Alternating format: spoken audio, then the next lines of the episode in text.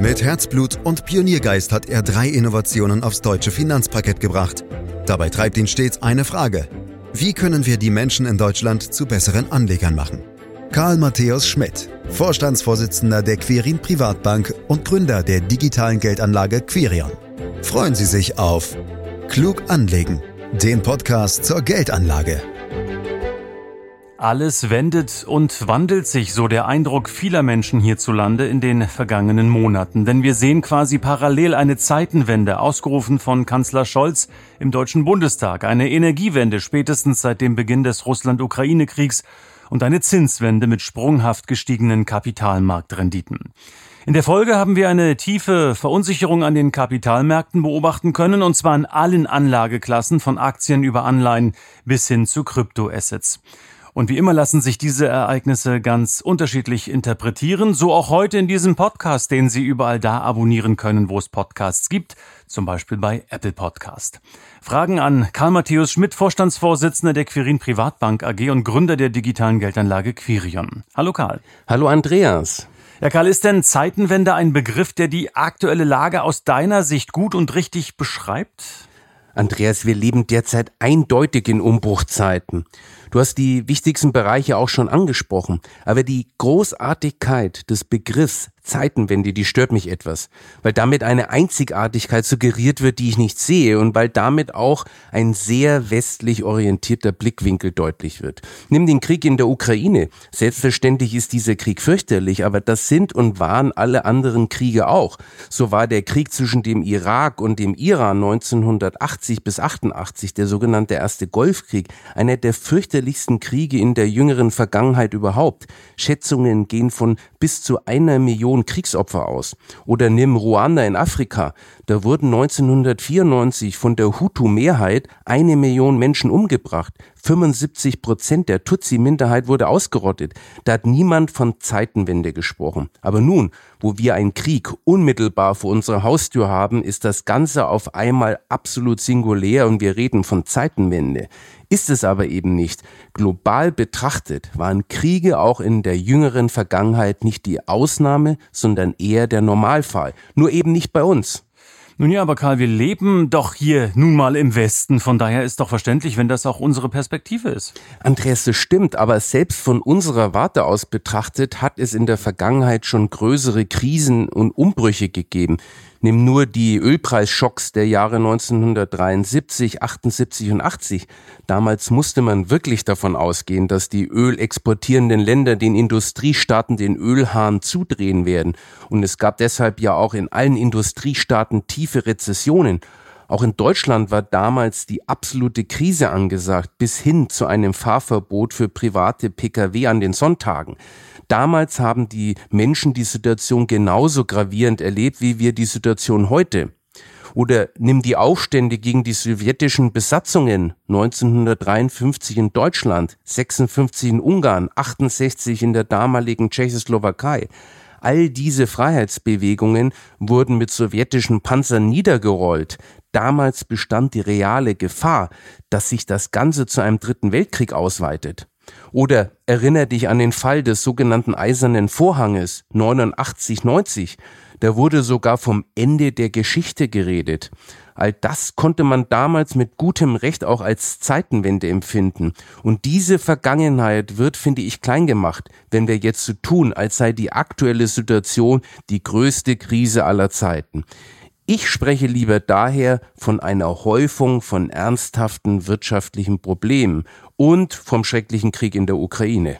Ja, Häufung ernsthafter wirtschaftlicher Probleme, Kai. Klingt allerdings nicht so gut wie Zeitenwende oder Epochenbruch, musst du auch zugeben. Aber ich bin bei dir, na klar. Also 89, 90, du weißt, als gebürtiger Potsdamer ist das für uns ehemalige DDR-Bürgerinnen und Bürger eben halt auch eine echte Zeitenwende gewesen. Das muss man muss man konstatieren, in der Tat. Aber ähm, lass uns doch ähm, an der Stelle vielleicht mal den Geschichtsbezug ein Stück weit nach hinten äh, packen und äh, in die Tiefe, in die aktuelle Tiefe gehen. Was treibt dich denn momentan am meisten um, Karl? Worüber machst du dir die größten Sorgen?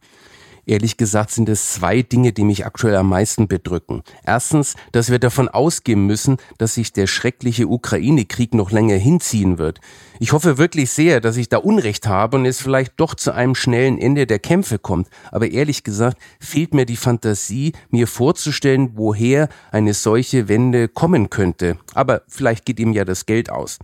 Und das Zweite, was meiner Meinung nach viel zu wenig gesehen wird, ist die besondere Corona-Situation in China. Diese radikale Wende in der Corona-Politik. Das heißt, die abrupten Lockerungen sind gesundheitspolitisch gesehen ein riesiges Experiment, von dem heute keiner weiß, wie es ausgehen wird. Die Wende könnte zu extrem hohen Todeszahlen, vor allem bei den Älteren führen, weil gerade bei denen ja die Impfquoten extrem gering sind. Aber ich glaube nicht, dass die Chinesen neue Lockdowns verhängen werden, selbst wenn die Todeszahlen nach oben schnellen sollten. So zynisch das klingt, ich gehe davon aus, dass die das Virus durchlaufen lassen werden, um die Wirtschaft wieder auf Kurs zu bekommen. Dass dann viele Alte sterben, wird dann eben hingenommen. Auch da hoffe ich natürlich, dass ich nicht recht bekomme. Ja, das sind wirklich dramatische Umstände, die uns da aus China erreichen, obwohl wir gar nicht wissen, was da wirklich passiert.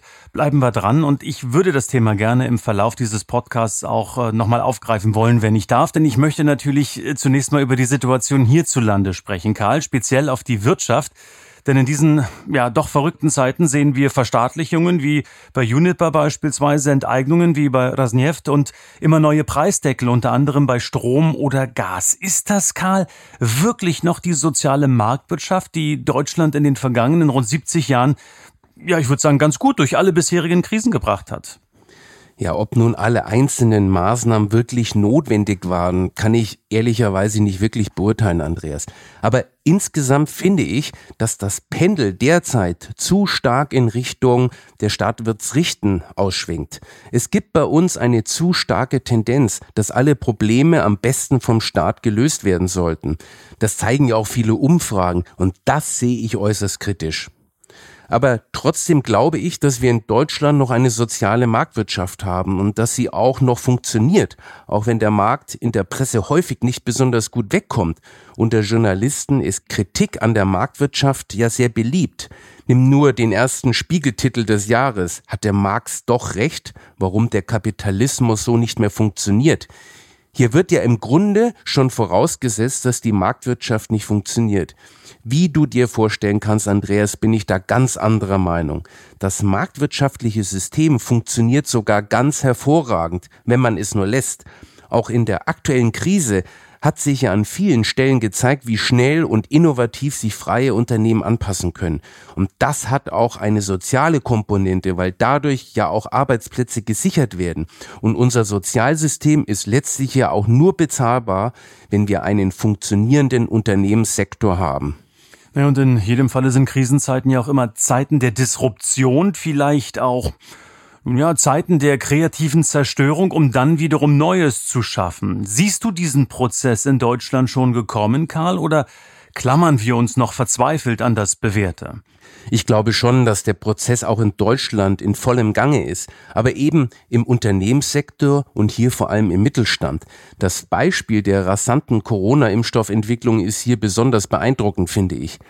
Wer hinterherhängt, ist halt oftmals der Staat. Schau dir nur mal die stockenden Prozesse bei der Rentenreform oder bei der Digitalisierung an.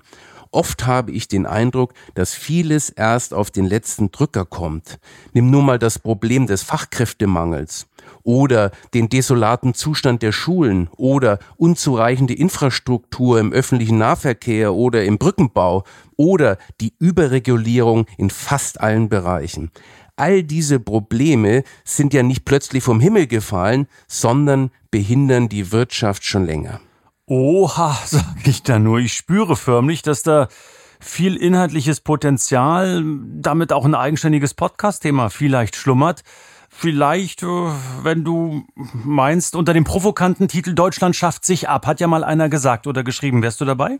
Na klar bin ich dabei, Andreas. Das ist ein spannendes Thema. Obwohl ich es nicht so sehe, dass sich Deutschland abschafft. Das ist mir zu negativ. Wo ich höchstens mitgehen würde, ist, dass Deutschland sich in Teilen abschafft. Aber es erfindet sich eben auch neu. Und das können wir gerne mal vertiefen. Das klingt spannend in der Tat. Da bereite ich was vor und werde dich triezen mit meinen Fragen in einem der kommenden Podcasts, Karl. Und äh, ich habe vorhin angedeutet, dass ich unbedingt gern nochmal mit dir nach China schauen will und das möchte ich jetzt tun. Welche Rolle spielt denn das Riesenreich in der eingangs zitierten Zeitenwende? egal welchen Aspekt der Zeitenwende du jetzt nimmst, so oder so finde ich, dass man an China mit seiner 1,4 Milliarden Bevölkerung auch künftig nicht vorbeikommt. Auch wenn jetzt viel über mehr wirtschaftliche Unabhängigkeit von China gesprochen wird, wirklich realistisch ist das aber nicht. Der Grundgedanke der Diversifizierung aller Wirtschaftsbeziehungen ist ja richtig. Da, wo sich Angebot und Nachfrage vernünftig auf eine breitere Basis stellen lassen, sollte man das auch tun. Das Beispiel der Energieabhängigkeit von Russland sollte uns hier eine ernste Warnung sein. Aber damit sind wir noch lange nicht von China unabhängig. Da muss man der Wahrheit auch ins Gesicht sehen.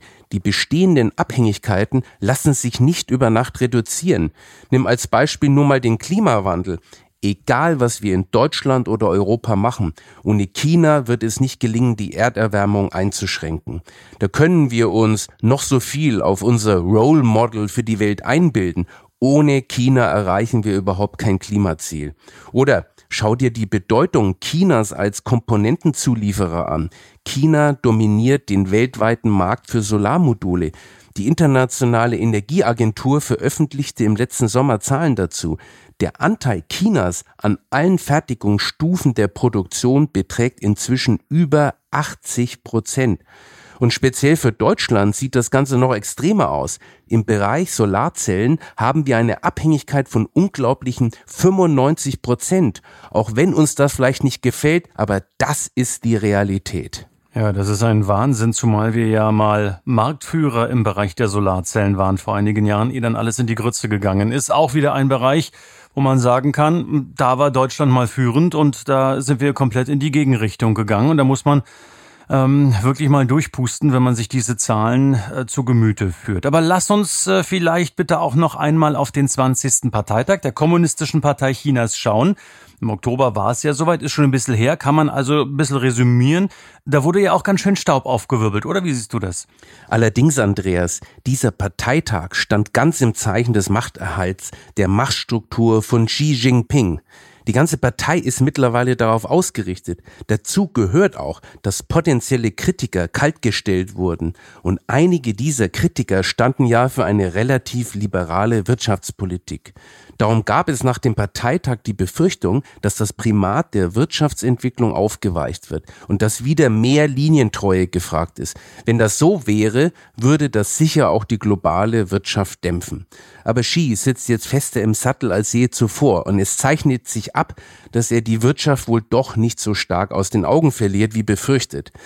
Das sieht man ja auch an den Covid-Lockerungen. Diese abrupte Kehrtwende in der Corona-Politik ist für mich nochmal ein Beweis, wie pragmatisch die chinesische Führungsriege ist, wenn es darauf ankommt. Ich kann nur hoffen, dass die Chinesen auch in der Taiwan-Frage so pragmatisch sind. Insgesamt gilt, China wird für die Weltwirtschaft weiterhin extrem wichtig bleiben, auch in diesen unruhigen Zeiten. Dann lass uns doch äh, vielleicht noch zu einem anderen Thema kommen. Mit den steigenden Energiepreisen sind auch die Inflationsraten ja förmlich explodiert im vergangenen Jahr. Zehn Prozent und mehr. Und das hat natürlich die Notenbanken zum Handeln gezwungen. Sprich, die Zinsen wurden vor allem in den USA sehr, sehr schnell erhöht. War die Zinswende aber nicht eh schon überfällig? Was heißt überfällig, Andreas? Sicher waren Nullzinsen beziehungsweise ja zum Teil negative Zinsen kein normaler Zustand. Insofern bin ich schon bei dir. Aber letztlich können wir hier nur spekulieren, ob das jetzt wirklich überfällig war. Das hängt ja immer von den Umständen an den Märkten und in der Wirtschaft ab. Viele hatten vorher schon längst mit der Zinswende gerechnet, aber wie das halt so ist mit den Prognosen, meistens liegen sie daneben. Fest steht, dass die Inflation für die Zinssteigerungen verantwortlich ist und dass die Zinssituation, wie wir sie jetzt haben, eher der Normalfall ist. Und wie wird sich das jetzt äh, an den Kapitalmärkten niederschlagen? Siehst du auch hier eventuell eine Zeitenwende mit dauerhaft schwächerer Aktienperformance, als wir das in den vergangenen Jahren und Jahrzehnten gesehen haben? Andreas, in diese Richtung wird schon seit längerem spekuliert, dass wir vor einer längeren Zeit mit geringeren Renditen stehen. Dieses Argument wird vor allem deshalb gebracht, weil Aktien in der jüngeren Vergangenheit überdurchschnittlich gut gelaufen sind. Wenn du dir die ganz langen Zeitreihen anschaust, dann konntest du mit einem globalen Aktienportfolio im Schnitt so um die sieben Prozent verdienen. Und das ist in etwa auch das Niveau, das man auf der Grundlage langfristiger theoretischer Finanzmarktmodelle erwarten kann. In den letzten zehn Jahren waren es selbst unter Einschluss des schwachen Jahres 2022 aber schon rund acht Prozent im Schnitt.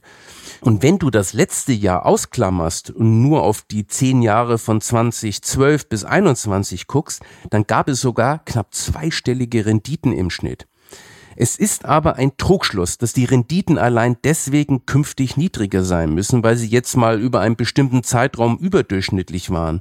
Das liegt daran, dass die konkrete Kursentwicklung der Vergangenheit keinen Einfluss auf die Kurse der Zukunft hat. In der Finanzmarktforschung spricht man in dem Zusammenhang davon, dass der Kursverlauf kein Gedächtnis hat.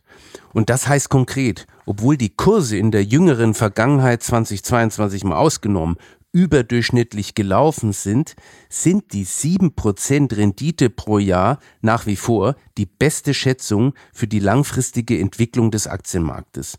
Aber selbstverständlich kann niemand ausschließen, dass es auch mal ein paar Jahre gibt, in denen die Aktienrenditen relativ gering sind. Dafür kann die Volatilität der Märkte jederzeit sorgen. Ja, das sind aber alles insgesamt ja recht äh, positive Zahlen, die du da nennst, ohne dass wir das jetzt extrapolieren können in die Zukunft. Ähm, aber so oder so, wir reden von Veränderungen, von Zeitenwende und von möglicherweise auch geringerem Wachstum. Heißt das nicht im Umkehrschluss auch, dass wir dann sicherlich auch Wohlstandsverluste für alle hinnehmen müssen, Karl? Andreas, nur weil es womöglich mal ein paar schwache Aktienjahre gibt, heißt das ja nicht gleich Wohlstandsverlust für alle. Guck dir mal die geringen Aktienquoten in Deutschland an. Da müssten wir schon eher über die niedrigen Zinsen reden, die trotz der Zinssteigerung immer noch auf Spar- und Festgeldkonten gezahlt werden und die nach Inflation eine negative Realverzinsung haben. Das ist Wohlstandsverlust. Daneben gibt es noch Wohlstandsverluste aus einer ganz anderen Richtung, nämlich aufgrund der aktuellen Inflation und ihrem speziellen Charakter. Sie ist nämlich durch einen Angebotsschock getrieben, der in diesem Fall vor allem von der Energiepreisseite kommt. Extrem verknapptes Angebot traf da auf eine teilweise sogar erhöhte Nachfrage. In einer solchen Konstellation ist die Gefahr von Wohlstandsverlusten immer hoch, weil die gestiegenen Preise ja auch viele Unternehmen stressen. Die erhöhten Preise können daher nicht ohne weiteres durch entsprechende Lohnerhöhungen aufgefangen werden. Eine angebotsgetriebene Inflation birgt also größere Gefahren für den Wohlstand als eine nachfragegetriebene Inflation, die es vor allem in Boomphasen gibt. Da geht es vielen Unternehmen dann per se besser und sie können auch bei Lohnforderungen großzügiger sein. Das ist aber ja in der aktuellen Situation anders. Und selbst wenn die Inflation schnell wieder in den Normalbereich zurückgeht in Richtung zwei Prozent, dann heißt das ja nichts anderes, als dass die Preise zunächst noch auf einen hohen Level verharren. Ich will das jetzt nicht komplett düster malen, Andreas. Ich gehe davon aus, dass zukünftiges Wachstum die Wohlstandsverluste auch wieder auffangen wird. Sicher nicht von heute auf morgen, aber über die nächsten Jahre hinweg schon. Ja, und so oder so, es wird wohl turbulent bleiben. Das neue Normal, an das werden wir uns gewöhnen müssen, untersucht der ein oder andere schon einen sicheren Hafen. Sei es an den Kapitalmärkten, aber vielleicht auch im Privatleben, Karl. Gibt's sowas bei dir, einen sicheren Hafen? Na klar, jeder Mensch hat irgendwo einen sicheren Hafen, aber ja, also für mich ist es schon irgendwie mein Zuhause, meine Küche und äh, das anschließende Abendessen mit der Familie. Die Küche als der sichere Hafen, das ist vielleicht auch mal ein schönes Thema oder eine schöne Überschrift für den nächsten Podcast, den wir außer der Reihe produzieren. Ähm, Zeitenwende, Epochenbruch, so möchte es Karl Matthäus Schmidt nicht bezeichnen, weil es schon immer Kriege und Krisen gegeben hat und von daher sollten wir gerade aus dem Blickwinkel des Westens hier nicht übertreiben. So sein Resümee. Danke ganz herzlich an Karl Matthäus Schmidt für diese Infos, für diesen Podcast, der jeden Freitag erscheint, den Sie am besten abonnieren können, meine Damen, meine Herren, um keine Folge zu verpassen. Oder wenn Sie ihn denn schon kennen, können Sie ihn auch teilen. Klug anlegen kann man teilen und zwar mit den Freunden und Bekannten, denn denn ich vermute einfach mal, dass jeder mit diesem Wissen ein Stück weiterkommt im Leben. Und wenn Ihnen diese Folge gefallen hat, bewerten Sie uns, empfehlen Sie uns gern weiter. Mehr Infos unter www.quirinprivatbank.de. Ihre Fragen wie gewohnt unter podcast. Und dann sage ich für heute, wie immer, herzlichen Dank fürs Lauschen. Das war Klug anlegen. Der Podcast zur Geldanlage der Quirin Privatbank mit dem Vorstandsvorsitzenden Karl Matthäus Schmidt. Wir freuen uns über Ihre Rückmeldungen und Themenwünsche, die Sie uns gerne an podcast.querinprivatbank.de senden können. Die Quirin Privatbank steht für echte Unabhängigkeit, da sie auf Provisionen und hauseigene Produkte verzichtet. Das innovative Anlagekonzept Markt, Meinung, Wissen beruht auf bewährten Erkenntnissen der Finanzmarktforschung und investiert frei von Prognosen in den weltweiten Kapitalmarkt. Die Bank unterstützt interessierte Anleger bei der Altersvorsorge und dem langfristigen Vermögensaufbau. Mehr Informationen erhalten Sie unter querinprivatbank.de.